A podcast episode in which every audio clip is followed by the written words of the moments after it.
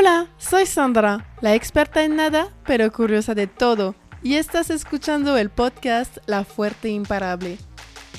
En este episodio estamos con Daniel Panza, el actual Brand and Innovation Culture Director en Interloop y fundador de TEDx Saupopan.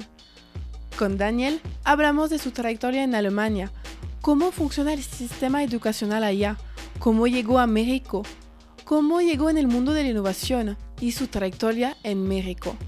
Lo que me gustó de este episodio con Daniel es su manera de ver el mundo, mucha curiosidad que lo permite de intentar y de cambiar el fracaso por un aprendizaje. Si te gusta el podcast, puedes seguirme en Instagram at La Fuerte Imparable. Espero que le van a gustar este episodio con Daniel. Aquí vamos, c'est parti. Hola Daniel, gracias por aceptar mi invitación en bienvenido en el podcast La Fuerte Imparable. ¿Cómo estás? Muy bien, muy bien. Muchas gracias, Sandra. ¿Te gustaría introducirte para nuestra audiencia que no te conoce? Ok, claro. Eh, hola, ¿qué tal? Mi nombre es Daniel Panja. Eh, yo eh, soy alemán, croata, bosniaco que vive en México desde 2005. Y aquí, desde que vivo en México, he trabajado en el TEC de Monterrey como profesor. Fue mi primer trabajo. Después eh, organicé los eventos TEDx aquí en Zapopan. Y desde hace casi 10 años trabajo para una compañía que se llama Interloop Group. ¡Wow! Impresionante. Entonces vamos a regresar a a todos tu, tu, trayectoria, pero siempre me gusta empezar con tu infancia porque pienso que define, eso define mucho lo que hacemos ahorita.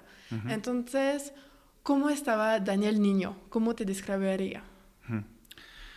Bueno, Daniel Niño eh, nació en una familia mm, pues multicultural, aunque antes era Yugoslavia, la mamá era más de Croacia, el papá viene de Bosnia y fueron inmigrantes que, que inmigraron a Alemania, entonces yo estaba ahí entre las culturas que me rodeaban, la cultura alemana, con la cultura croata, bosniaca que, que estaba en mi familia.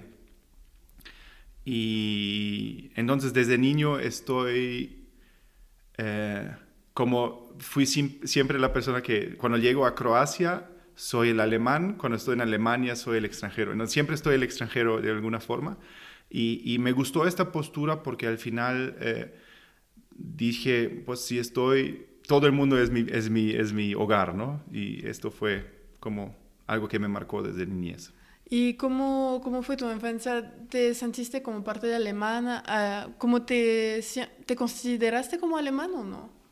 Mira, yo creo que como niño no no sé qué tan qué tanta identidad tienes con, con el nacionalismo, ¿no? Como niño, niño pequeño. Yo pensaba que así eran tal vez todas las familias, ¿no? Aquí hablaba dos idiomas en casa. Ah, qué padre. Eh, ¿no? El croata con mis papás, el alemán con los vecinos y en la escuela y con los amiguitos.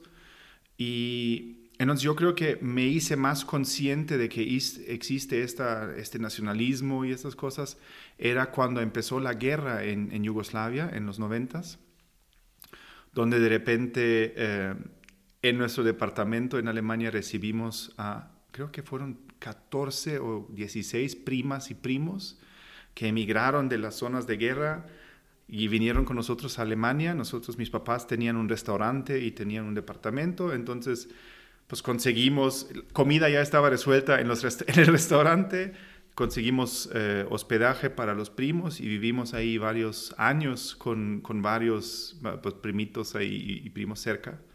Y esto, y empezó toda esta parte de también de, de formarse esta identidad que eres croata, ¿no? Porque tu, tu, mi origen es croata y nos vamos a ir a la iglesia católica con los croatas y vamos a hacer esto con los croatas y vamos a cantar canciones croatas. Y como niño, pues te empiezan a sembrar ideas. Entonces ya me sentí bien croata un tiempo. Eh, pero hmm, siento que, que la parte croata me marcó mucho en Alemania, que es una sociedad un poquito más fría, más cerrada. Y los croatas sí son más familiares, más calurosos, más amorosos. Y, siento que me ayudó este, este equilibrio, ¿no? De por un, un lado tener entender la importancia de la familia y por el otro lado entender también la parte del profesionalismo de la organización y todo esto. Siento que, que fue una mezcla. Un buen balance. Un buen balance, sí. Qué padre. ¿Y cómo te definiría el niño? ¿Como alguien tímido, extrovertido? ¿Te gustaba hacer deporte? ¿Qué te gustaba hacer como a los 10 años? Mira, como niño, mira, siempre me, lo dijeron después, eh, pero yo era siempre una persona que preguntaba muchas, hizo muchas preguntas. Oye, ¿por qué esto? ¿Y cómo esto? Y es más el que pregunta y escucha y observa eh, que el que buscaba el protagonismo de alguna forma. Siento que esto, esto es algo que me dicen cómo era mi personalidad. Y la otra característica que tuve como niño, desde niño, fue el de mediador. Eh, el de cuando hay un conflicto, se pelean los papás, se pelean los vecinos, se pelean los amigos, que entendía, pues no es la culpa de ninguno, solo es mala, mala, están en el mismo equipo, pero se están peleando porque hablan de la misma cosa de diferentes maneras y no se entienden. mala interpretación. Mala interpretación. Y entonces tal vez ahí es esta parte de no sé si esto, gracias al haber crecido multilingüal o multicultural, se me hizo fácil siempre de ver el mundo desde cada perspectiva que habla. Y, entonces buscar la mediación, no me gustaban los conflictos, me estresaban, entonces siempre intentaba de, resolver. y unir a las, a las personas, ¿no? Ah, qué padre. Y como entonces estudiaste tu secundaria y preparatoria en Alemania. Todo, todo, kinder, primaria, secundaria, eh, preparatoria y hasta la universidad la hice en Alemania. ¿Y qué estudiaste? ¿Cómo elegiste de... ¿Qué estudiaste? Mira, yo empecé a estudiar muy tarde. Yo empecé a estudiar en el 2000 cuando tenía 23, 24 años. Entonces yo... ¿Por qué? Em, yo cuando terminé la escuela, bueno, en Alemania el sistema es muy diferente que aquí en México. Tú cuando terminas la prepa, la mayoría de la gente no va a la universidad, sino hace como un trainee, se llama trainee Ausbildung, se llama en Alemania, un trainee, donde eh, las empresas tienen em, convenios con las cámaras de su industria o de su sector, donde ellos entrenan a personas durante dos o tres años en su craft, en su arte. Entonces, por ejemplo, si tú te gusta la electrónica, tú puedes entrar a una empresa como aprendiz de electrónica o mecánica o, o si te gusta la parte de administración en una empresa, te eres el aprendiz del, del, de esto. Entonces tú trabajas, hay, hay muchas personas que salen de la escuela a los 18 años y entonces, si encuentran una compañía que, que tiene una vacante de aprendiz, tú trabajas tres días a la semana en la empresa y dos días vas a una escuela. Y en la escuela te enseñan cómo, para que, por ejemplo, yo estudié, eh, yo hice un puesto de administrador un, aprendiz de eh, administrador. ah, te dan los fundamentos de contabilidad, de redacción, uso de computadora. Estamos hablando de 900 y algo, 1990 y algo. Entonces, aprendes a escribir con máquina y, eh, y este tipo de cosas. Y en la empresa, eh, yo hice un, programa de aprendiz de dos años. Yo estaba como tres meses en cada departamento de la compañía. Este, como la empresa te toma, el un departamento de la empresa te toma tres meses, te enseña la parte práctica, apoyas ahí y después cambias de otra área, después cambias a otra área. Entonces, en los dos, tres años que haces tu aprendiz, tú aprendes los fundamentos básicos teóricos, conoces toda la organización y la gente y después esto te, te ayuda a ti, dónde sientes tú qué es lo que te gusta más, dónde tú pudiste aportar más y en las empresas también, ¿cuál de los aprendices que contratamos son los mejores que queremos después que se queden a trabajar con nosotros y que puedan hacer carrera en la empresa? Está padrísimo esa manera de hacer porque pienso que a los 18 años está muy joven para elegir tu carrera y tu futuro, porque ahorita podemos cambiar y tenemos la suerte que podemos cambiar, pero mucho mejor de probar antes y después, ah, pues yo me voy a enfocar en eso después en mis estudios porque es lo que me gustó. Y creo que es por eso quizás que alemanes tienen mejores resultados en general, porque les gusta lo que estudian, porque lo probaron antes, entonces ven como una significación a lo que están estudiando. Sí, no, y, y lo interesante en Alemania siento yo es que tú no, no necesitas una carrera académica para progresar en las compañías tampoco. Si tú tienes un... ¿qué, te sirve mejor contratar como compañía? ¿Alguien quien conoce toda tu empresa? ¿Que tú le enseñaste tu manera, cómo trabajas, cómo es tu cultura organizacional, cómo son tus procesos, que habla el lenguaje que es para ti importante de tus clientes? ¿O contratar a alguien que fue educado genéricamente? Sí, pura teoría. Y pura teoría. Entonces, e, el modelo en Alemania siento que tiene esta ventaja que te entrena la empresa, te da el molde, te da como la forma que ellos necesitan. Eh, y entonces muchas personas alcanzan también buenos puestos y puedes ganar buen dinero si no tienes academia, universidad. Y luego, cuando tú sí ya tienes 5, 6, 10 años de experiencia y tal vez dices que sí quiero estudiar, pues ya te metes a estudiar porque ves que lo necesitas, y, pero tienes un objetivo muy claro por qué lo vas a hacer. Ajá, y aparte tú sabes que la, la, empresa te quiere también, entonces puedes hacer doble, trabajar, tener dinero, pero siguiendo aprendiendo y quizás pues en la parte de innovación que vamos a hablar, tener una otra visión y aportarla en la empresa, entonces es win-win para todos. Sí. Y, esto es algo que de hecho aquí, adelantando tal vez, ahora aquí en México se quiere impulsar esto, la industria, eh, como la industria alemana, o, no, es la industria, sino como ciertos organismos que impulsan el desarrollo económico, inspirado en el modelo alemán del aprendiz, y esto se quiere impulsar aquí en México, se ha intentado desde hace 3, 4 años, pero los intentos han fracasado aquí en México porque el empresario no entiende por qué tengo que contratar a una persona que no sabe nada, pagarle un sueldo, parte del tiempo no va a trabajar, sino va a ir a la escuela, entonces no entienden el mm. concepto de por qué tienen que pagar para alguien quien pagarle la educación a alguien. y, entonces está, está interesante el, la mentalidad. Y eso es lo alemán que pues tiene sentido. Y, largo plazo. Largo plazo. Sí, porque tenemos algo que parece en Francia, pero no es igual y creo que por hecho el de Alemania es más efectivo, porque nosotros tenemos aprendizaje que es como mitad mitad. Y por ejemplo mis papás que tienen una empresa tienen mucha gente de eso, porque permite de, como dice, moldar la persona como te gusta, y pero la cosa es que tenemos, porque primero no pagas un full Mm, salario, como eh, pagas a mitad y aparte el gobierno te apoya. Entonces, pues en Francia es como apoyan, muchas empresas logran hacer eso porque tienes un apoyo consecuente que no creo que hay aquí. No, sé, pues no. Es sistémico aquí que no lo... No lo pues sí que no ponen y porque no es la cultura y no es la prioridad ahorita. Pues qué padre. Entonces, ¿en qué empresas se ¿Estudiaste? Eh, yo, yo, hice oh, el, aprendiz, mm. eh, lo hice en una empresa que se llama Cinemax, que es como el Cinépolis alemán, eh, una cadena de multicinemas que en los años 90 creció muchísimo en Alemania. Nada comparado, es como un, un Peanuts comparado con Cinépolis. No, Cinépolis es pero, em, pero sí, esto para que la audiencia aquí que lo escucha se más o menos pueda entender y ahí fue conocer la operación, pero también ir al, al corporativo y ver la planeación de películas, negociación con, con los proveedores de las películas y esto.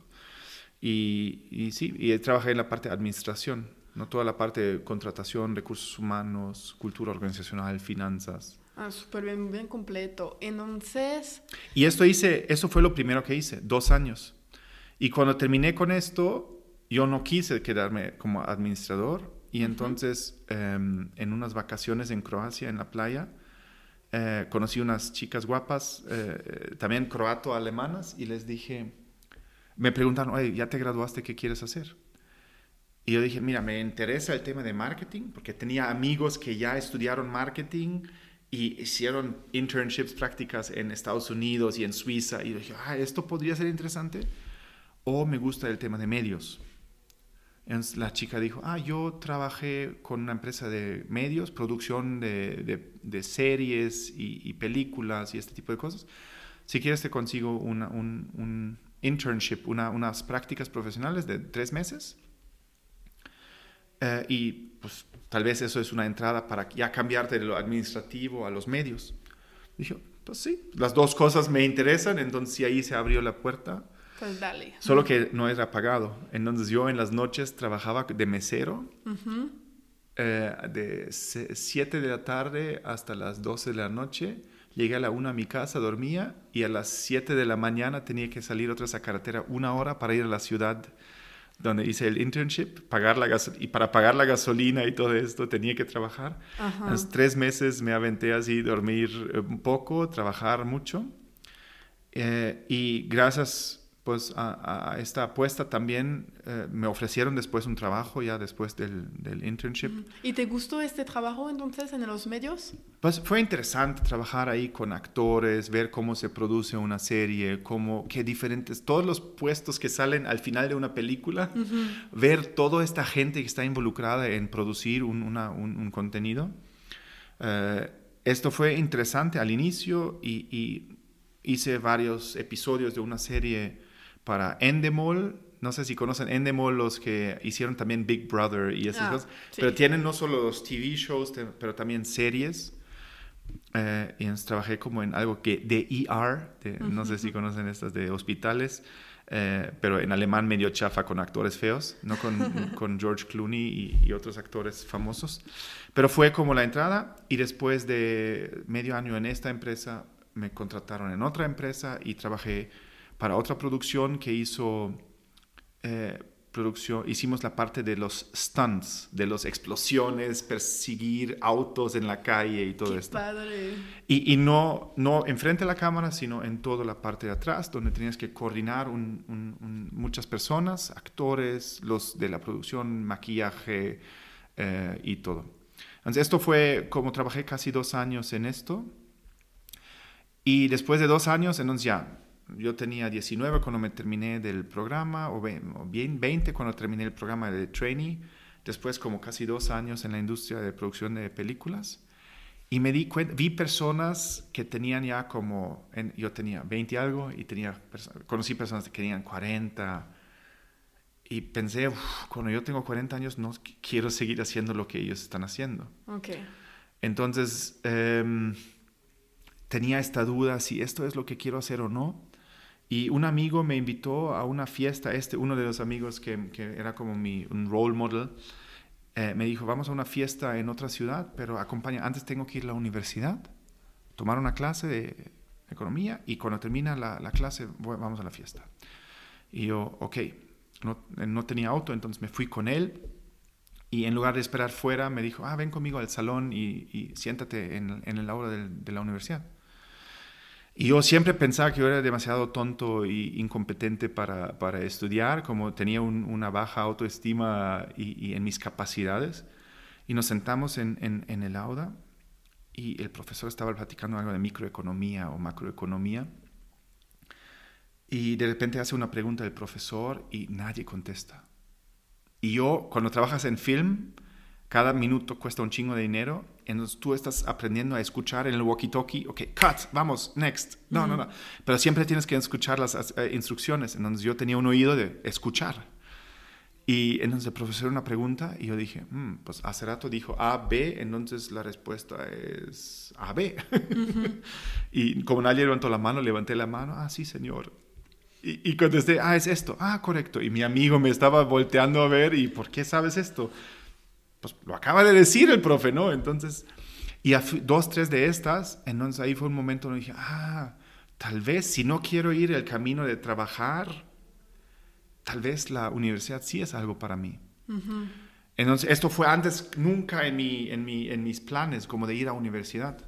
Entonces dije, bueno, voy a aplicar y, a ver dónde me dejan. Ajá, ¿te gustó las clases? Ah. Pues más que me gustaron las clases, dije, ah, universidad es algo que me abre nuevas posibilidades, tengo más opciones, eso pensaba, eh, y, y, pues aparentemente no soy tan tonto como pensé, entonces hay que hacerlo. Entonces apliqué, me aceptaron en una universidad, de hecho en la misma ciudad donde estábamos en la uni, solo en la universidad del lado. Y empecé a estudiar em, administración de empresas. Ok. ¿Y cuánto, cómo pasó esta carrera? ¿Te gustó? Eh, de hecho, para mí fue interesante porque al mismo tiempo, de hecho, antes de empezar la primera clase, obtuve un trabajo para una empresa donde trabajé en marketing. Eh, decidí estudiar negocios para dedicarme al marketing. Entonces me ofrecieron un trabajo en una empresa de hacer trade marketing, una empresa que se llama uh, Gore, que hacen los productos Gore-Tex, aquí en Gore-Tex, Gore-Tex. Sí, quizás. Los rain jackets ah, eh, sí. y esos zapatos y esas cosas. Es lo, lo, lo, más popular. Entonces me ofrecieron trabajo de hacer uh, trade marketing y, y promoción de, de, sus productos. Y entonces obtuve este trabajo. Entonces yo trabajaba y al mismo tiempo estudiaba. Y el, el trabajo me ayudó mucho de aprovechar las clases en la universidad. Porque entonces yo voy a la clase y veo, ah, mira, este problema me sirve para este conflicto que tuve con el compañero. O esto lo que pasó ahí, se puede usar estos modelos de, para sí. resolverlo, ¿no? Entonces todo que aprenda, aprendaste en la universidad lo podía replicar directamente, como luego, luego. A, a, no, no, necesariamente aplicar, pero pude entender cómo esto que pasa en otro departamento o que pasa ahí es un... Como pude ponerle un nombre ¿Dónde es la respuesta a este problema? Uh -huh. eh, y, y, esto yo creo que fue muy útil. En los tres años dediqué mucho tiempo a trabajar, poco a estudiar, y en el último año, eh, en el último semestre de las clases, un amigo me dijo, ¿sabes qué? Podemos ir a Francia a, a hacer una maestría de intercambio. Nos vamos de intercambio a otro país y en lugar de solo ir de intercambio, nos van a dar el título de maestría solo pagando las colegiaturas en Alemania. Entonces Súper dije, bien. wow. Y en, en, Francia ya cambió el chip, ya no, no pude trabajar. Entonces en Francia ahora, ok, quiero ser, aprender cómo es ser estu buen estudiante. Y entonces allá fue leer libros y hacer cosas sí, los que un buen realmente estudiante. un estudiante.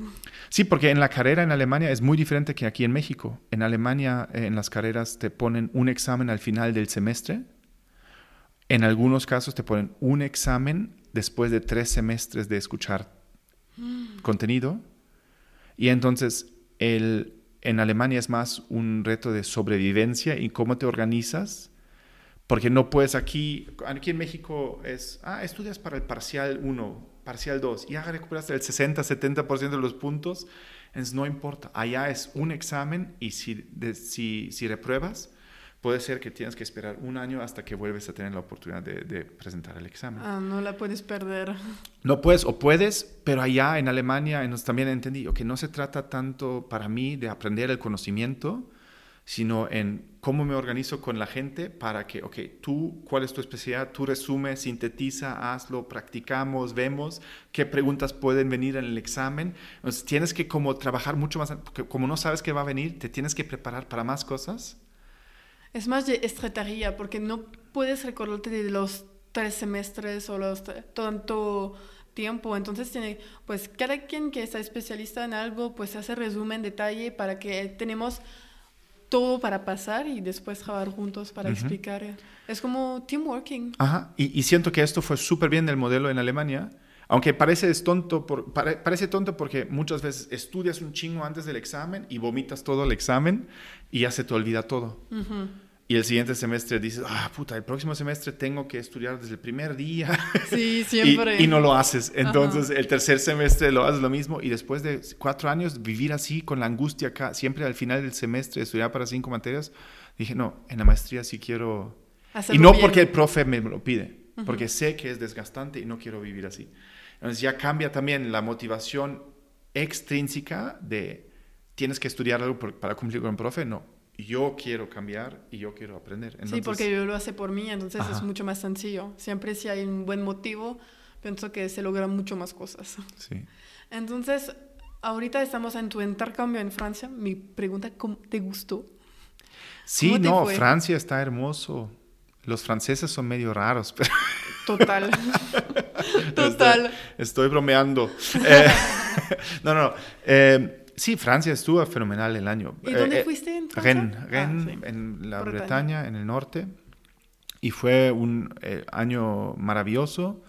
Personas de todo el mundo estudiaron ahí en la universidad. Amigos de Canadá, Chile, eh, España, China, Suecia, Alemania, Portugal, no sé, como estábamos múltiples culturas y esto fue algo también muy, muy enriquecedor.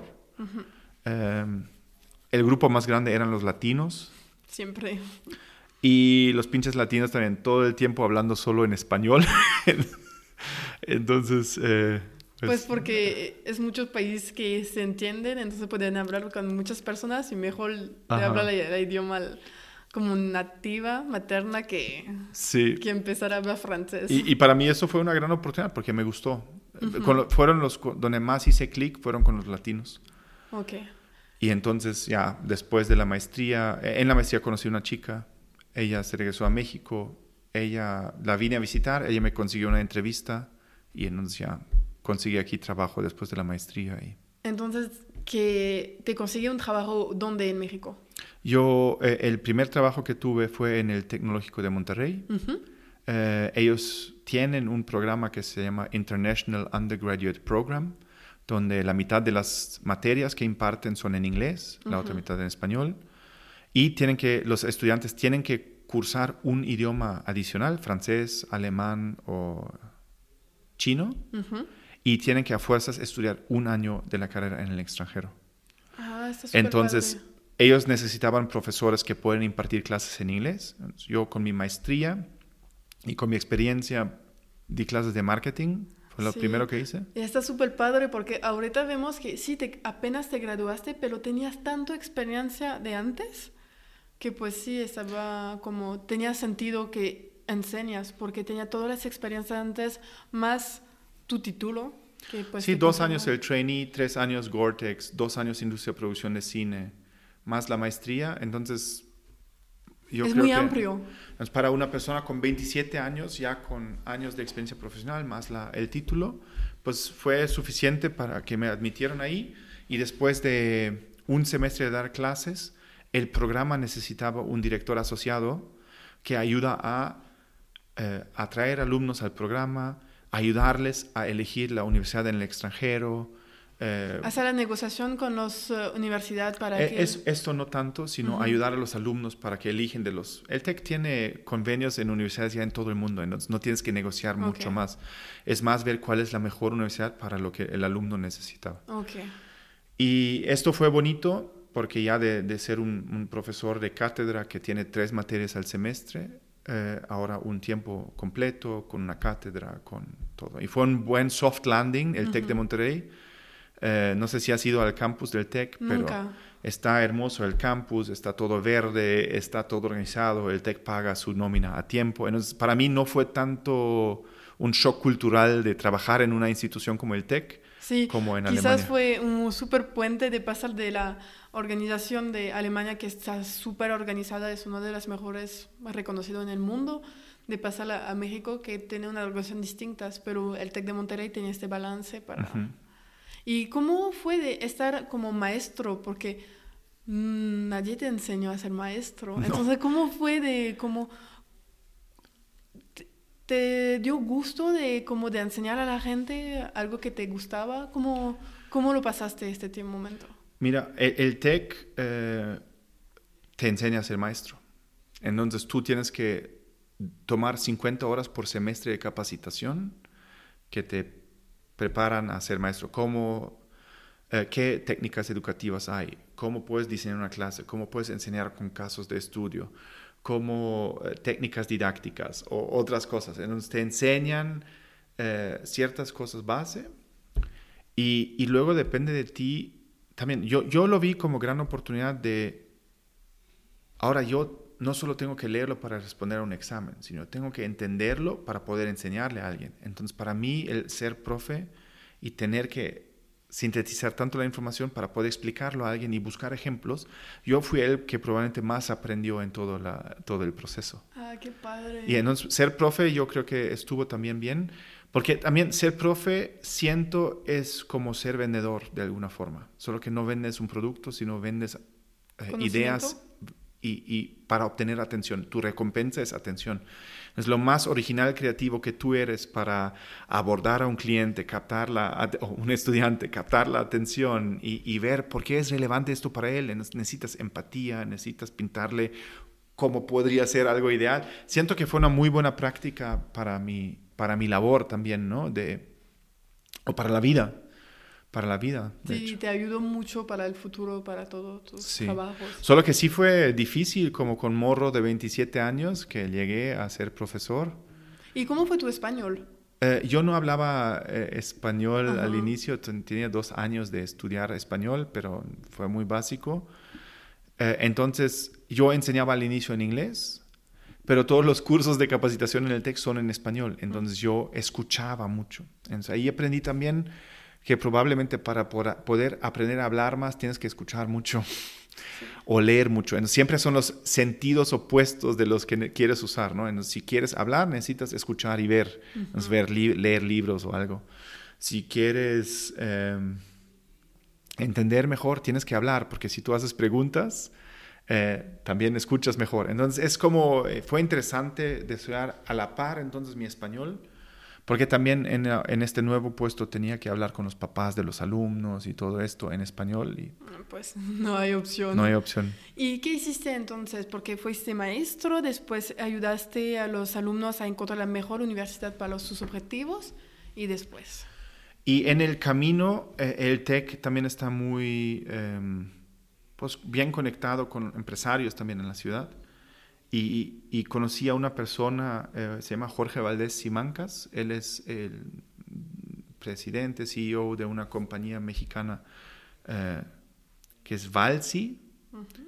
Valsi hace productos como bombas de agua, generadores eléctricos, productos para jardinería, eh, y otras cosas que parecen categorías no muy sexys, pero para ferretería. Em, y él es una, no sé cómo es una máquina el señor. Entras a la oficina y un chingo de libros de todo lo que quieres. tiene una biblioteca fenomenal. Él se chuta todos estos libros, cada semana pide cinco nuevos libros y los lee. Entonces, a mí me tocó conocerlo a él, él compartía la importancia de innovación y cómo tenemos que innovar en las empresas. Y, y entonces él quería con la universidad crear un nuevo programa de innovación para alumnos no solo de ingeniería o no solo de negocios o solo de diseño, sino cómo hacemos un programa para alumnos de todas estas diferentes carreras. Y entonces yo iba a las, a las clases de él, él nos daba clases de innovación y qué está pasando y cómo hacerlo. Y, me, yo dije, en mi maestría yo vi temas de innovación y me interesa el tema y quiero trabajar con este señor. Y logré que me entonces asignan el, el, trabajo de abrir o diseñar un programa de innovación con él, buscar otros compañeros profesores que se quieren integrar ahí, reclutar estudiantes de diferentes carreras y después, cuando ya teníamos los estudiantes, buscar empresas que quieren trabajar con los estudiantes en proyectos de innovación. Y esto fue para mí a la transición de solo enseñanza y administración a algo ya más de temas de innovación. Y ahora lo que probablemente en la audiencia em, es común, pero el Business Model Canvas, no sé si a ti te tocó estudiarlo. No el Business Model Canvas. aquí en México yo creo que sí está bien chutado el tema, pero en el 2008 nadie conocía este concepto y nosotros trajimos al autor de ahora World Famous Author, Alexander Ostavalda, lo trajimos en base a su tesis doctoral para que nos explique cómo funciona este modelo. Lanzamos la primera materia de innovación de modelos de negocio y todo un programa de innovación de modelos de negocio. Eh, los estudiantes que estudiaron el programa em, ganaron el Cisco iPrize. Es un, Cisco Systems es la empresa de tecnología. Eh, dijo, ¿sabes qué? Para el equipo que me ayuda a diseñar un billion dollar business model, un negocio que genera mil millones de dólares, les vamos a dar 250 mil dólares, 3 millones de pesos de premio Está increíble. Y los alumnos del TEC ganaron este premio, ganaron el premio del Social Innovation Challenge, el Santander Premio a la Innovación. Entonces fue muy padre ver cómo la teoría que aprendimos del practitioner lo logramos a bajar a un concepto de estudiante y el estudiante sabía cómo pensar algo para hacer innovación relevante para las grandes eh, empresas. Wow, entonces empezaste con eso, como en el tema de innovación con eso implantar este programa en el TEC ¿Y cuánto tiempo seguiste a, a desarrollar este programa, por ejemplo? Yo estuve ahí, del, diseñamos el programa en el 2007, lo lanzamos en el 2008 y yo me quedé hasta el 2010, en los 8, 9, 10, estos tres años yo estuve ahí. Y después uno de los profesores que, que, estaba en mi equipo, él se quedó con el programa y yo salí uh, a un proyecto de emprendimiento. De, de, hecho, era el papá de una de las alumnos que ganó el, los 3 millones de pesos. Ah, súper bien. eh, tu primer emprendimiento, ¿no? Bueno, ahí yo no fui el, fui el emprendedor, sino me uní a un equipo que tenía una super tecnología y yo aportar mi conocimiento de modelo de negocio y de mercadotecnia. ¿Y qué fue? Fue un eh, biodetergente para la industria hotelera, eh, un producto que reduce el consumo de agua un 70%. ¿70%? Wow. Uh, de la maquinaria instalada en una lavandería de, la, de, los hoteles, sacas en un turno lo que normalmente trabajas tres turnos. Um, el impacto ambiental en lugar de un hotel promedio chiquito en, en Cancún. Uh -huh. Eh, bueno, aquí en Guadalajara, fiesta americana grande. Uh -huh. El detergente que consume al mes son aproximadamente 1500 kilos. Es enorme. Es un auto, un Honda Civic o algo, uh -huh. que descargas de químicos tóxicos a las, al desagüe. Y que no, nunca se va a cambiar. Como... Y, y, nunca se degrada. Uh -huh. o... Y este señor inventó un producto que se biodegrada en menos de, no sé, 80 días, que consumes una décima parte, 10% de estos químicos o sea, consumes menos, biodegradas menos, consumes menos agua, menos luz, todo menos, menos, desgaste, todo mejor. Y, y, fue muy interesante ver cómo impulsamos esta innovación aquí en México. Y, y la visión fue muy, muy interesante de, de, convertir a México en un destino tal vez más ecológico hotelero del mundo. Sí, y aparte fue en 2010. Fue 2010. Entonces, ajá. cuando pues ecología aún no estaba tan como ahorita, no fue tan importante. Mira, sigue, yo siento, ahora sigo trabajando eh, con temas relacionados y el tema de ecología en la realidad es que siento que a las empresas dicen que les importa, pero no les importa. No, es más que lo hablamos en los medios y hay que hacer como greenwashing en, en, en, en como en, para que pues que compran la gente, porque si dices que eres más ecológico, pues la gente son listos a pagar más aparte para, sí. para tener su conciencia mejor. Sí, y, y, y, siento yo que la industria, pues se habla mucho, pero se actúa. Es igual como innovación. Todos uh -huh. dicen que quieren ser innovadores, pero cuando vienes con una innovación no quieren cambiar. Entonces, hay, hay, un, problema, hay un problema psicológico de miedo y de prioridades que pues, está muy arraigado en el empresariado aquí en, en el país. ¿no? Y, bueno, tal, tal, vez en el mundo. Sí, creo que es en el mundo, no creo que es solo aquí. Pero, ¿y cómo? Pues vamos a llegar en ese tema ahorita, porque ahorita tienes eres parte de dos empresas, eres socio de dos empresas, Gruana. No, Gawana es un, un, es un proyecto que hago con un amigo, eh, que de hecho el que tomó mi puesto en el, como director del Centro de Innovación, uh -huh. eh, se llama John Cooper. Eh, él y yo seguimos como estudiamos innovación, practicamos innovación, la aplicamos con muchas empresas diferentes. Entonces, eh, compartimos estas experiencias para ayudar a otros equipos a, a, incrementar o mejorar su efectividad en temas de innovación. Pero eso es algo que dedico tal vez el 10-15% de mi tiempo solo. Es solo como un hobby. Ok. Lo bueno un es hobby que, que está muy útil para todos. Sí, para mí es muy útil porque aparte de hacer mi trabajo de operación diaria, me permite a a confirmar cosas que sé y verlo en, aplicado en otros contextos para ver que este aprendizaje me sirve otra vez donde estoy trabajando. Entonces es como algo chido. Y trabajamos ahora con proyectos como con John Deere, los tractores, uh -huh. con Continental, eh, los de automotriz, las, la empresa que hace las llantas y componentes electrónicos. Uh -huh. Antes trabajé con Intel en un proyecto. Entonces me, me permite trabajar con equipos de innovación en, en las empresas multinacionales. Y justo en eso, ¿Tendrías como un ejemplo de innovación ah, no sé si tienes, pero de una empresa realmente viste un cambio eh, como significativo. Espero que normalmente todas las empresas viste un cambio porque es por eso que te, que te contratan para ver un cambio, pero de una empresa que no quería o estaba reticente a hacer un cambio innovacional y que lograron realmente a implantar pues un, un polo innovación, vamos a decir, y que...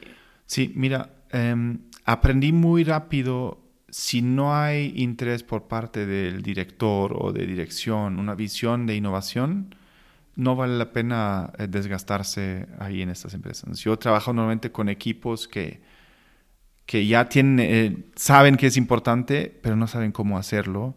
Eh, equipos que siento también innovación es algo, hay mucho show mucho, mira, vamos a, mira, post-its y design thinking y como muchos de estos buzzwords, pero em, nos, no, empiezan, hacen brainstormings y empiezan como con la parte más equivocada del proceso. Generemos ideas y hacemos cosas. Y, y, la empresa donde dedico la mayoría de mi tiempo es una de las empresas más innovadoras, creo que del país, en términos de hacen innovación a nivel científico, desarrollan nuevas tecnologías en químicos y en lubricantes, en, desmoldantes y en otras cosas que para nosotros como seres humanos comunes B2C no nos importa, pero que eh, ahora una empresa que hace acero unos 12 millones de dólares al año. ¡Wow! ¿Sabes? ese tipo de innovación científica para, para aplicada a la industria, pero también tiene un modelo de negocio innovador tiene también una cultura innovadora, tiene también nuevos canales de distribución. Entonces, como innovación lo ven como... Algo normal. Algo normal. Y, de hecho, mira, es una de las empresas más innovadoras que conozco y internamente nadie habla de innovación. ¿Cómo? Porque si lo piensas honestamente, innovación, siento que justo el problema es cuando dices que tienes que innovar, tienes que innovar. Uno, tu expectativa a ti mismo es tienes que sacar algo wow y cuesta mucho dinero y me van a robar y tengo que patentar. Entonces hay como muchos paradigmas y creencias asociados con la palabra innovación. Y esta empresa es mucho más práctica. ¿Cómo empieza? Entonces vamos a ir al práctico ahorita. ¿Cómo empiezas? Nuevo cliente dice, me ayudas, no tenemos, queremos innovar, no sabemos cómo. ¿Qué haces con ellos para lograr su, el objetivo de pues ser más productivo, tener, satisfacer o satisfacer su cliente. Sí, mira, ahí eh, justo con John Deere nos pasó, ¿no? Entonces el equipo de ingeniería de John Deere, pues quieren ser más innovadores. Y es un departamento dentro de, de la organización. Y nosotros les preguntamos, ok, ¿quieres ser innovador? ¿Dónde puedes hacer la mayor aportación a tu empresa? ¿Dónde, cuáles son los desafíos de del futuro de John Deere. Eh, entonces, ahí tienes, ah, mira, ¿sabes qué? Tenemos, por ejemplo, no es el caso de, John Deere, pero, uh, en tractores y esto hay mucha competencia de Asia, por ejemplo, productos muy económicos. Em, en esta parte del mundo ya tienen tractores que manejan solos y que son como autodirigidos y tienen sensores. Entonces, desde productos súper baratos hasta un, un auto un auto que maneja, un tractor que maneja solo, pues hay toda una gama de otros nichos y aplicaciones, ¿no? Entonces, bueno, si sabemos, no necesitas una innovación, sino necesitas, ¿qué innovaciones necesitas para defenderte contra los low costs? La tecnología de los self-driving trucks y todo existe. El precio es muy caro. ¿Cómo lo haces más feasible para una granja que implementen. No es un problema de tecnología, sino es un problema de adopción. Entonces, cómo definir, dependiendo de cuál es tu problema de innovación, es em, desarrollar un nuevo producto o hacer que una tecnología existente es más usada o que monetizas eh, mejor tus cosas o si, por ejemplo, hay productos de consumo donde los que tienen el poder es en el canal de distribución Entonces, si tú ves que tú puedes sacar más y más innovación, pero el que tiene el freno o el poder es el canal de distribución, ¿cómo puedes crear entonces mejor otros canales alternativos? Entonces, ahí siento que empieza la innovación más con cómo puedes crear, comunicar, entregar o capturar más valor. ¿sí? Y entonces eso depende de la empresa en su contexto. En lo que sea. Cada empresa tiene su propio. Y por ejemplo, esta empresa u otra, ¿cuánto tiempo dura para implementar este, una innovación? Eh, también es una buena pregunta. Si yo lo veo en la empresa Interloop con la cual trabajo, es, pues mira, desarrollar un nuevo lubricante me dura ahora un mes.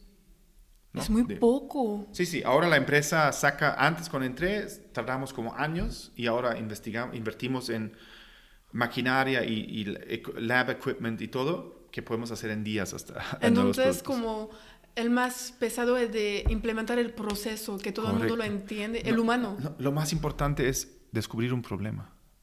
Mm. Sí, sí, si yo puedo, yo puedo resolver un problema químicamente mecánicamente fácil. Pero ¿qué problema debo de resolver? Entonces, ¿cuáles son? Entender, mira, por ejemplo, el, proceso de la industria del acero. Pues, digamos, allá, ¿necesitas lubricante? No, no necesito. el cliente no necesita un nuevo lubricante, ya uso lubricante aquí. Después vemos, oye, ¿por qué está parada la línea de producción? Ah, porque están cambiando los rodamientos. ¿Por qué tienes que cambiar los rodamientos? Ah, porque hay, no sé, pues hay un, el agua que usamos en el proceso lava el lubricante y ya tenemos que sacarlos y ¿cuánto te cuesta cada hora de, cuánto dejas de producir? Eh, ¿Cuánto te cuesta cada rodamiento? ¿Cuánto ah, ese es un problema que vale 12 millones de dólares al año. Vamos a ver si yo te puedo diseñar un lubricante para que quede ahí y no se lave con el agua, que resiste las temperaturas y que no gastes tanto en refacciones. el proceso de estar ahí y descubrirlo, nosotros tenemos normalmente un ciclo de venta de un año. De, antes teníamos 460 días, ahora estamos en un año. Desde que tú contactas a un cliente y descubres una necesidad, es como un año. Después desarrollas rápido el producto, un dos meses. Después haces pruebas, tres, cuatro, cinco meses y ya después lo vendes. Entonces, como dos, tres años para cerrar el ciclo, desde encontrar un problema hasta que lo monetices. Ajá, y después se desarrolla muy sencillamente porque has implementado la, la metodología. Ya resolviste un problema, ahora buscas, hey chicos, hay un problema en las empresas que es este, tenemos una solución para este problema, busca más que tienen este problema. Desarrolla contenido para redes sociales, artículos, blogs, hacer conciencia de esta problemática que se puede resolver. Y entonces ya generas, entonces ahora es la máquina de cómo escalas el negocio. hay, hay, un libro eh, que se llama Nail It, Then Scale It. ¿no? Entonces, primero tienes que nail the problem, ¿no? como identificar el problema relevante y después que ya le puedes escalar. Sí, ah, pues qué padre. Y esta empresa que hablas que se llama Inter... Interloop. Interloop, ajá. Lo, ¿Cómo la fundaste? ¿Cómo fue el proceso para Yo, yo no fundé la empresa. ¿eh? Ok, entonces. No, yo... Em, cuando uh, empecé a producir como hobby los eventos de TED, conocí al CEO de la compañía. Ok, entonces vamos a regresar desde el principio. TED, ¿cómo llegaste a hacer TED? Porque cuando, pues, yo te encontré en LinkedIn porque estaba buscando a alguien que hace conferencias, porque generalmente la gente que hace conferencias tienen algo que decir. En, busqué, encontré tu, tu perfil y fue, no manches, aparte como la suerte que TED y es algo que amo. Es, yo soy muy agradecida de conocer eso porque eso desarrolló mi curiosidad que tenía, pero yo no sabía cómo cómo encontrar temas que no conozco y tener este curiosa por ese tema. Entonces TED me ayudó. ¿Cómo llegaste a TED?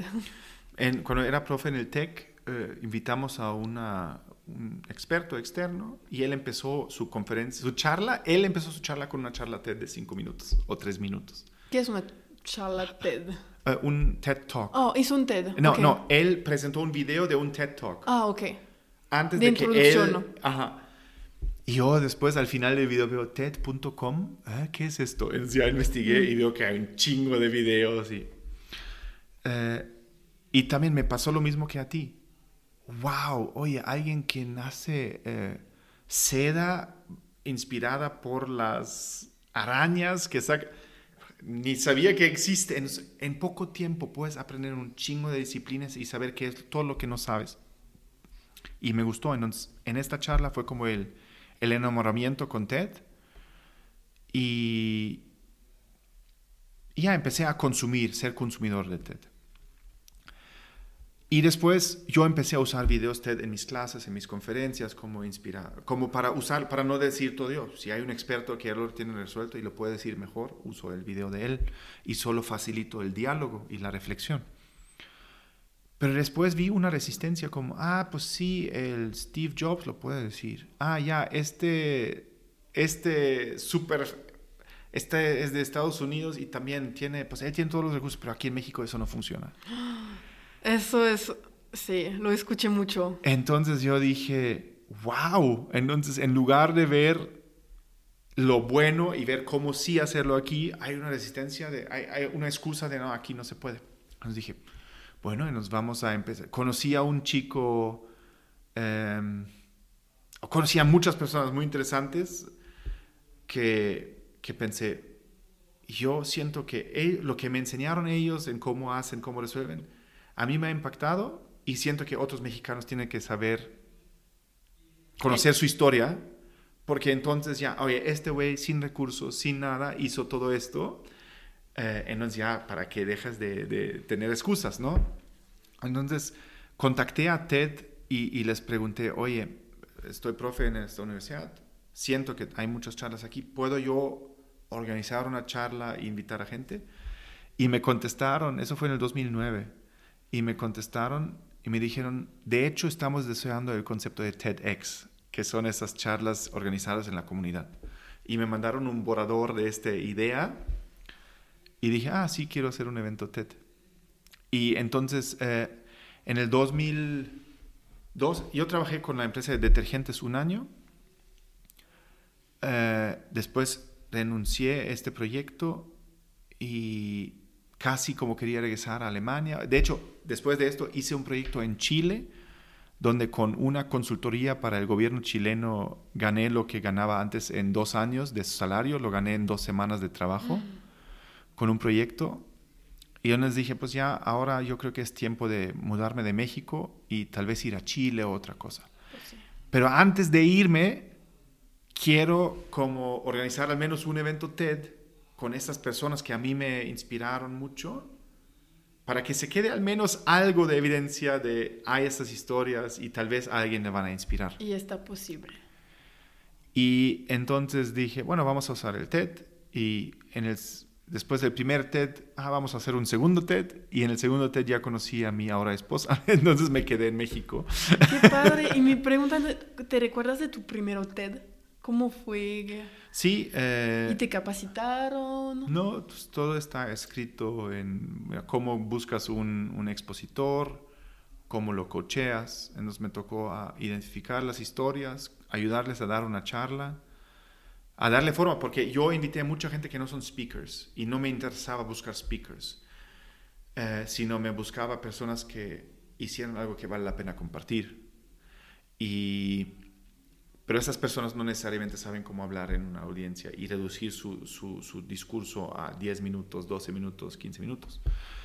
Entonces fue muy interesante practicar esto, conocer muchas historias, conocer, ah, después, si tú ves en TEDx Zapopan las 60 charlas que hay, detrás de cada charla de 15 minutos hay fácil 18 horas de haber trabajado con ellas, escuchado su historia, encontrado el ángulo y ver cómo lo puedes contar mejor cómo puedes conectar con la audiencia, cómo lo hacemos relevante para la audiencia. Y entonces, porque es, estabas el primero de a poner TEDx en México. No, no, en Guadalajara, en, Jalisco, en, Jalisco, fue el primero. Entonces, ¿cómo?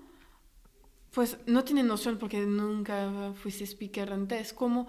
Entonces, ellos te dan como una ficha que seguir, cómo contar una historia y tener un impacto. ¿O alguien vino? No, mira, mira, también aquí, siento yo también, aquí hay muchas eh, como, ah, sea un buen speaker y usa esas cosas retóricas. Y, y para mí yo rechacé, todas estas cosas yo las rechacé. Yo sentí que si una persona tiene un buen corazón, ve una problemática relevante, dedicó su vida para resolverlo y puede aprendió algo que solo él aprendió porque él es único y aprendió algo único. Me imagino algo muy similar aquí con tu podcast. Pues esta es suficiente, ¿no? Entonces, más como de la forma, busqué el fondo. El fondo. Eso para mí era siempre importante. Si tenemos un buen fondo, le damos la forma. Y cuando ya tenemos la forma, va a ser igual como eh, eso acepté cuando era profe. Siempre distribución normal como en las matemáticas, ¿no?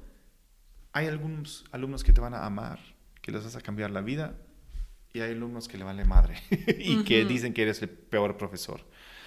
Entonces yo aceptaba que yo voy a buscar no una charla, voy a hacer 16 expositores o 12 expositores por un evento. Entonces voy a tener contenido para una parte de la audiencia, para otra parte de la audiencia, lo que cada persona en este momento necesitaba escuchar para quitarse el pedo de la cabeza, ¿no? Entonces estaba pensando cómo diseñar experiencias, eh, qué charlas poner al inicio para abrir la mente y abrir el corazón. Cómo después tener un bloque de charlas de sembrar buenas ideas. Y al final tener charlas de just do it, man. ¿Sabes? Y entonces esto fue algo que, que yo estaba, no estaba pensando solo en cómo hago conferencias, sino, por ejemplo, mis, mis, mis eventos fue el poder de la pasión, eh, el poder de una causa.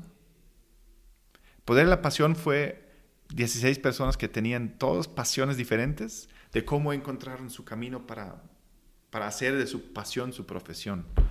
El poder de una causa fue las historias, 16 historias o algo de personas de sabes que no me importa cuál es mi pasión, sino dónde puedo yo contribuir y cambiar y ayudar. Eh, y cómo se encontraron más a ellos mismos a dándole a, alguien, más. Pues voy a poner de hecho todas las charlas en el enlace para que todo el mundo pueda ver lo que, lo que existe en eso. Y entonces... Después, después el tercero fue transformaciones imposibles, porque yo estaba, oye, esto de narcotráfico en México o esto en México, ¿cómo se puede resolver? Ah, no se puede resolver. Entonces todos me dicen, no se puede, no se puede. Ah, bueno, vamos a buscar gente que hicieron algo que aparentemente es imposible, posible. y ver qué podemos aprender de esas personas. se llamaba transformaciones imposibles. Eh, y, y, el último, el, el más, otro grande fue... profits, ah, eh, Alquimia de la Prosperidad. Ahí, como no sé si leyeron o si tú leíste El, el Alquimista, el libro. Ah, está bonito el libro. Eh, Paolo Coelho. Em, y es la historia de un, una, un personaje que quiere ser alquimista para transformar el, eh, un material abundante en oro. ¿Cómo puedo convertir algo algo genérico mm. en oro y hacerme rico. Y es la historia del viaje, de cómo él se autodescubre en este viaje de ser alquimista. Entonces lo que yo pensé es, pues tal vez nos falta un poquito de alquimia aquí en México, de cómo lo que ya está en abundancia aquí, cómo esto lo transformamos en algo valioso. Entonces, mm. alquimia de la prosperidad. Cómo con lo que ya tenemos a la mano podemos hacer algo más valioso. Y pues fueron también ya 15, 16 historias, o yo creo casi 20 de personas que, pues, de alguna forma ven, ven algo que todo el mundo ignora y lo intentan de convertir en algo valioso. lo grande, ah, ven el potencial. Ven el potencial que está escondido a plena vista, como esto era como la... Desde artistas, que, de clowns que hacen shows de la nada, a empresarios eh, importantes. ¿no? Sí, y está bien porque hay como, no hay solo un sector, hay eso se puede repetir en muchos, muchos lugares. Y entonces, pues, conociste a tu esposa durante y te quedaste y adiós Chile. Sí, ya, ya mandé Chile al Chile y, y, me quedé. ¿Y qué hiciste después entonces? Porque... Entonces TED fue siempre como también un side hobby eh, que sentí que era más trabajo comunitario y para, para llenar el cerebro un poquito con cosas buenas. siento que es muy fácil, vivimos en un entorno, mira ahora, guerra Ucrania, antes dos años eh, em, COVID, y todo el mundo nos llena con cosas que solo llenan el cerebro, con cosas que tal vez no puedo cambiar. Entonces yo sentía que yo o ver películas Hollywood y series y no sé qué, estamos ahí pegados al Netflix que me hacen consumir cosas y no crear cosas. Entonces sentí que necesito para mi dieta intelectual algo donde tengo que pensar, crear, imaginar. Y para lo mejor. Cómo mejorar las cosas cuando... Y hay uno, solo dar visibilidad a gente que mejoraron cosas y que no le dan luz porque siempre lo malo es más como fenomenal y la gente comparte mucho más lo fenomenal que, que otro. Sí, sí, lo, lo, que yo quería hacer es cómo conecto, con TED, lo objetivo es cómo conecto el talento local con la plataforma global de TED. Porque yo puedo contar las historias aquí, pero se van a pero quedar a mí aquí. nadie me conoce y a los eventos, los 500 personas que están en el auditorio tal vez lo van a escuchar y chido. Pero si lo compartimos, estas ideas que vale la pena compartir con la plataforma de TED, llegan a El mundo. millones de personas, ¿no? Y entonces siento que hay más esperanza que a alguien le va a servir esta, esta experiencia de vida. Y sentía que entonces la parte de branding y communication and scaling no soy yo. Yo puedo, lo que yo es en mi alcance es buscar esas historias que vale la pena compartir. Va. ¿Y cómo hacia va para buscar, encontrar estas? Mira, el primer evento casi todos fueron de los primeros cinco años en México. eh, ¿O cuántos años? Sí, 2002 a 2012. Siete años en México. Personas que me marcaron a mí. Y dije, a mí me marcaron. Vamos a ver cómo les damos forma.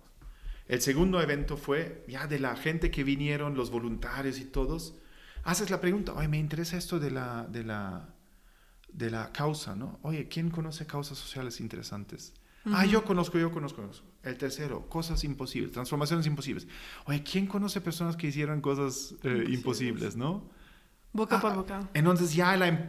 Pero mira, eso es la pregunta que haces. Si tú preguntas al universo, ¿cómo encuentro a personas que hicieron algo imposible posible? Obtienes la respuesta. Si tú dices, uh, ¿qué opinas que Putin está invadiendo a Ucrania? Obtienes otras respuestas. Sí. Pero no sé cuál de esas respuestas me sirve a mí más Ajá. a dirigir mi energía, mi talento, mi, mi, mi pasión, mi energía. Sí. Entonces, sí, como a veces solo la, la forma de preguntar en voz alta te pueden encontrar, tener muchas respuestas que por miedo de, de preguntar no podíamos lograr, pero solo de preguntar realmente encontramos la forma de hacer. Sí. De hecho, esto de las preguntas es, eh, es tal vez una cosa que más... Mi- Mira, eh, y regresamos tal vez al ser niño, ¿no? Que desde Igual, niño yo quería mediador. preguntar. Entonces, no, pero también quería preguntar. Ujú. que hice muchas preguntas, quería entender que por qué pasan estas cosas. Y... Pero muchas veces pensamos en, en respuestas, pero no nos hacemos las preguntas correctas. Y eso es también algo que aprendí en innovación. La pregunta no es cómo, cómo puedo innovar, no, ¿para qué quieres innovar? Innovar no es un fin, innovar es un medio que Es te el lleva a un fin. Entonces, si tú no sabes hacia dónde quieres ir, no te puedo decir qué, qué innovación necesitas, qué medicina necesitas. Entonces, es importante. eh, Los alumnos que ganaron los premios ahí de innovación no ganaron porque tenían mejores, solo re- mejores respuestas, pero porque hicieron las preguntas que se tenían que hacer en el orden correcto. Entonces, siento que esta parte de, de- de hacerse las preguntas correctas en el orden correcto eh, es algo que tenemos que aprender y podemos aprender de los errores y los éxitos de las personas ¿no? que, que nos rodean. Ujú. Sí, entonces eso fue TED. Te- y después, ¿qué hiciste? Y entonces los primeros dos eventos TED los hice como mientras que estaba ah, trabajando como freelance en innovación con equipos de Intel y Continental. Y, y vi que solo yo puedo saber mucho, yo puedo ganar dinero, ya aprendí a más o menos ganar dinero también con, con ciertas cosas. Pero si solo trabajo solo, mi potencial siempre va a estar limitado. Entonces, lo que estaba buscando era, la pregunta que me hice es, ¿en qué tipo de equipo me gustaría trabajar? Que tienen talentos, pasiones, eh, valores. Valo, no, talento y pasiones diferentes a los míos, pero que compartimos un propósito en común, una causa en común y que podemos hacer crear más prosperidad. Como esas cuatro P's, ¿no? Pasión, que son los temas de los, de los TEDs, pasión, propósito, eh, posibilidades y, prosperidad. Son para mí esos cuatro ingredientes que yo busco. Siento que a mí no me va a hacer feliz si yo soy solo muy rico, si no me gusta lo que hago. Eh, yo no voy a hacer nunca porque algo me gusta, pero si no soy bueno, no voy a sacar el máximo potencial. Mejor busco esta mezcla. Y si solo pienso en mí, en yo hacer lo que me gusta y lo que solo la mirada hacia mí, me gusta, me quiero, yo quiero hacer esto, esto, esto, sé que tengo que crear valor para los demás. Si no creo valor para los demás, no hay intercambio de valor, entonces no puedo capturar valor.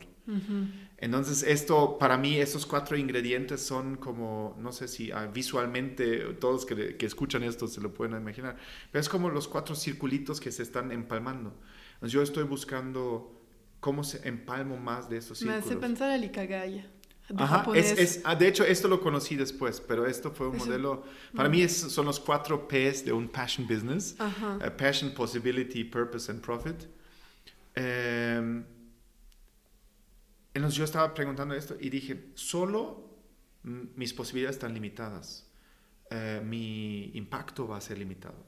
quería unirme a un equipo y Dentro del equipo quería resolver otro problema. Es, ok, yo aprendo, para mí es muy fácil como consultor externo llegar y decir qué tienes que hacer, pero no me toca trabajar en la operación diaria, liderar con personal, con problemas administrativos, con presupuestos. Y eso es estupendo, ¿sabes? Como, como mm. consultor externo. Yo quería ver, experimentar esto. ¿Cómo me uno a un equipo que vale la pena y donde podemos hacer más cosas chidas? Y cómo... Mmm,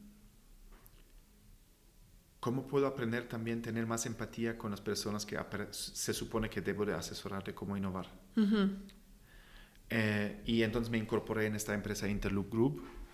¿Y cómo la encontraste? ¿Cómo... Eh, mira, yo también, em, cuando salí de la empresa de los detergentes, em, pues yo empezaba a trabajar freelance, daba algunas clases, hice ciertas cosas y Y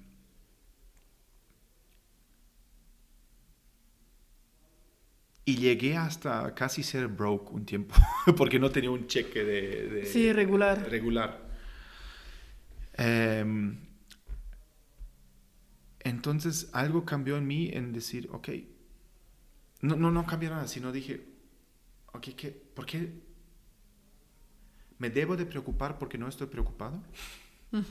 Eso fue como una pregunta que me hice cuando vi que, oye, solo quedan un par de pesos ahí en la cuenta y hay, hay cosas que vienen. Y estuve muy tranquilo porque mi tiempo lo dedicaba a sembrar, a, a, hacer el bien, a ayudar.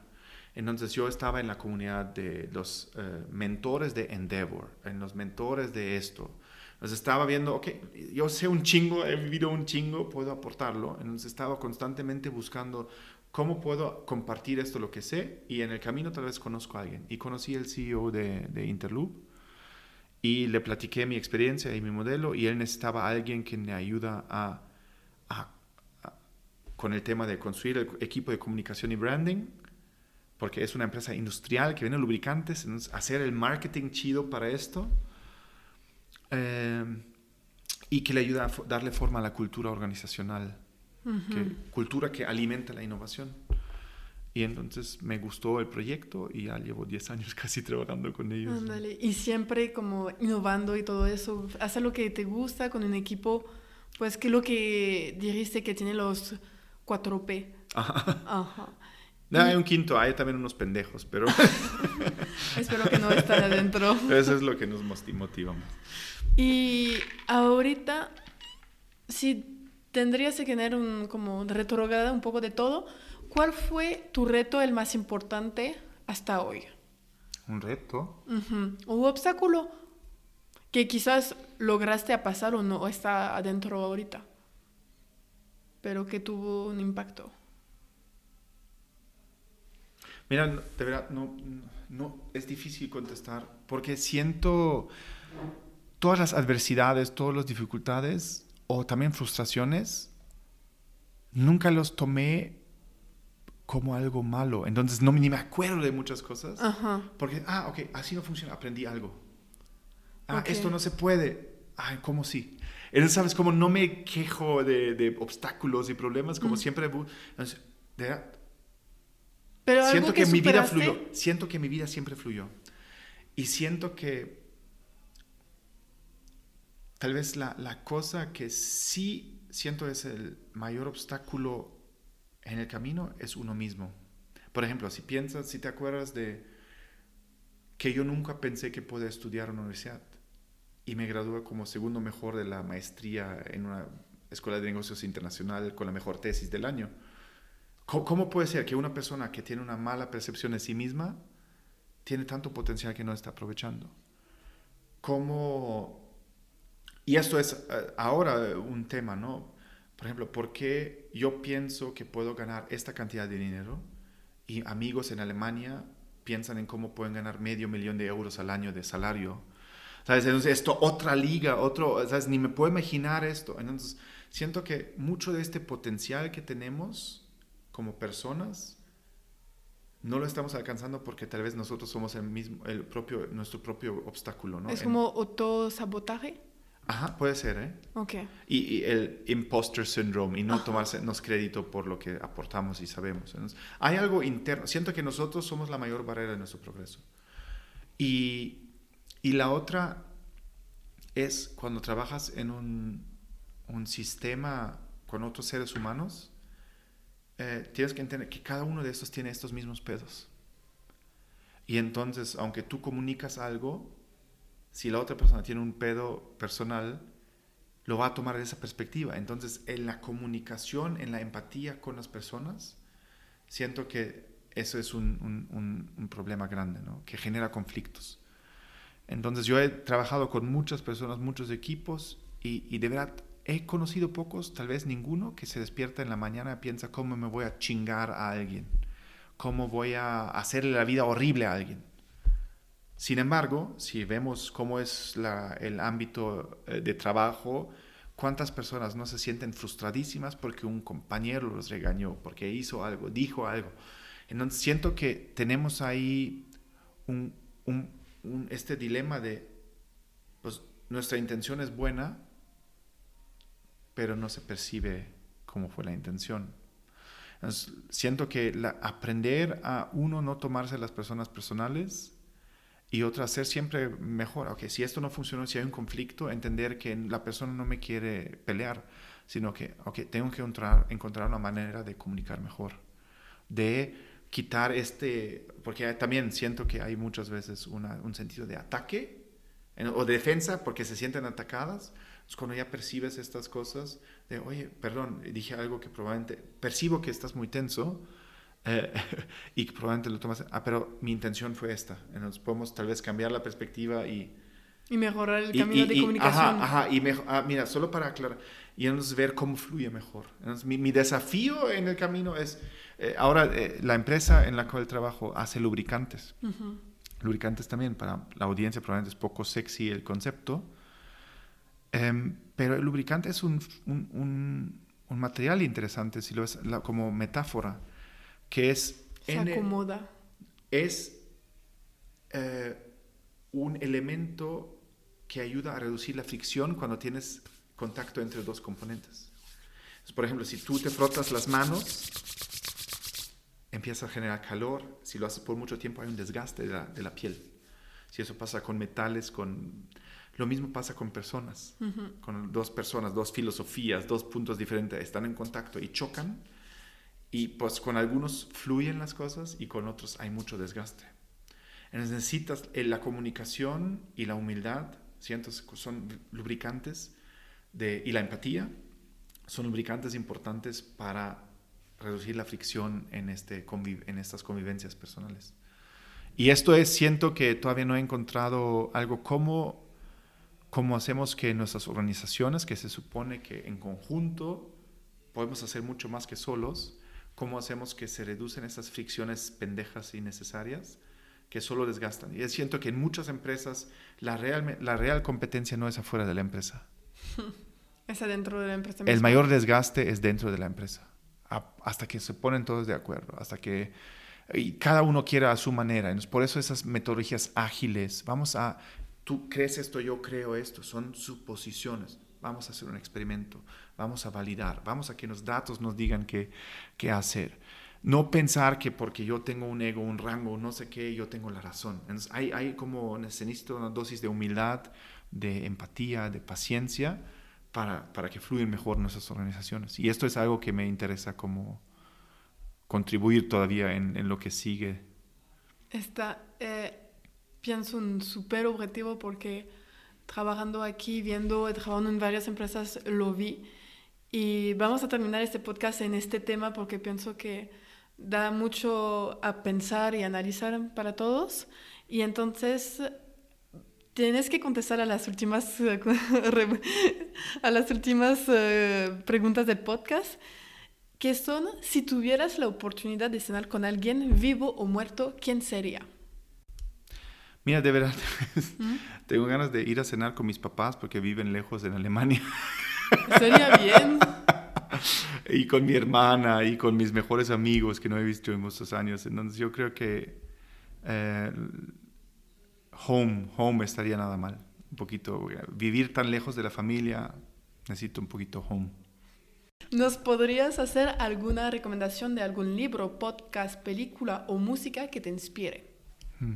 Yo creo que un, un libro que me ayudó mucho a valorar mis talentos que yo tenía natos en mí eh, es el Whole New Mind de Daniel Pink. Y em, el libro se trata de... Él hace la distinción entre los que usan más la lógica y lo racional y esta parte, y los que piensan creativos y son originales. Y, y entonces yo crecí en un ambiente donde pensaba yo tengo que ser analítico, esto y otro. Y, este, y yo no era así. Entonces siempre pensaba, puta, no soy suficientemente bueno porque me falta esto, supuestamente. Y él dice, ¿sabes que para el futuro muchas de esas cosas la pueden hacer máquinas? necesitamos empatía, humanidad, humildad, curiosidad, creatividad, imaginación. Y cuando él escribe estas cosas, yo sentí, ah, yo soy más así como se supone que se van a estar y nunca lo aprecié. Entonces como me quitó un mano de freno y dije, ¿sabes qué? Voy a ser más yo. En lugar de intentar ser alguien más, voy a intentar ser más yo. Entonces, este libro, A Whole New Mind, fue, fue ah, bueno. Y lo voy a poner en la descripción para que la gente lo pueda encontrar. Y me gustaría saber si hubiera alguien a quien quisiera que yo entrevistara para hacer algún otro podcast alguien de donde pues conoces un chingo, que tienen una historia que compartir? Eh, déjame ver, ¿quién sería bueno? Mira, de mis, eh, eh, tu, enfoque de tu audiencia, ¿qué quieren escuchar? ¿Cómo qué, qué historias? Pienso que de todos los TED que hiciste, lo imposible. De hacerle algo que la gente piensa que es imposible, posible. Eh, mira, hay, hay, una persona que se llama Julio César Zamora. Eh, es, es, un señor que viene de El, el, Tulío, Jalisco, un mini pueblo sin calles y todo esto. Eh, y hoy es uno de los que más saca patentes para Intel en, en México, él y su equipo. Y entonces, ¿cómo una persona de El Tulío, Jalisco, se convierte en uno de los ¿Exitoso? Éxito, no sé si exitoso es la palabra, pero si logras esta transformación, es que no es imposible, ¿no? Y él eh, se pagó la escuela siendo albañil en Estados Unidos, haciendo trabajo de aseo y limpieza en las oficinas corporativas, de hecho de Intel, y dijo, wow, yo cuando soy grande quiero trabajar en Intel. Y hoy es un, un, señor eh, interesante ahí. Muchas Eh, gracias. eh, yo creo que él es alguien que no mucha gente conoce y que podría ser interesante que, que les hable a la audiencia. Va. Y por fin, ¿dónde te puede contactar nuestra audiencia que encontró tu historia, que quieren saber más, que tienen preguntas? ¿En qué redes, correo te pueden contactar? Eh, ok, yo creo que Twitter y esas cosas no las checo. Búsquenme en LinkedIn, mejor, más fácil. Eh, ahí me encontraste tú. Y yo creo que ahí es, es lo más Y te fácil. pueden mandar un mensaje. Sí. Pues súper bien. Muchas gracias, Daniel, por tu tiempo y por compartirnos tu historia, porque la verdad me, me gustó mucho. Y nos vemos la próxima semana por un siguiente episodio. Gracias por escuchar este episodio hasta el fin. Si te gustó, lo puedes compartir a alguien que podría interesar y motivarlo a ser arquitecto de su propia vida. Nos vemos la próxima semana. A viento.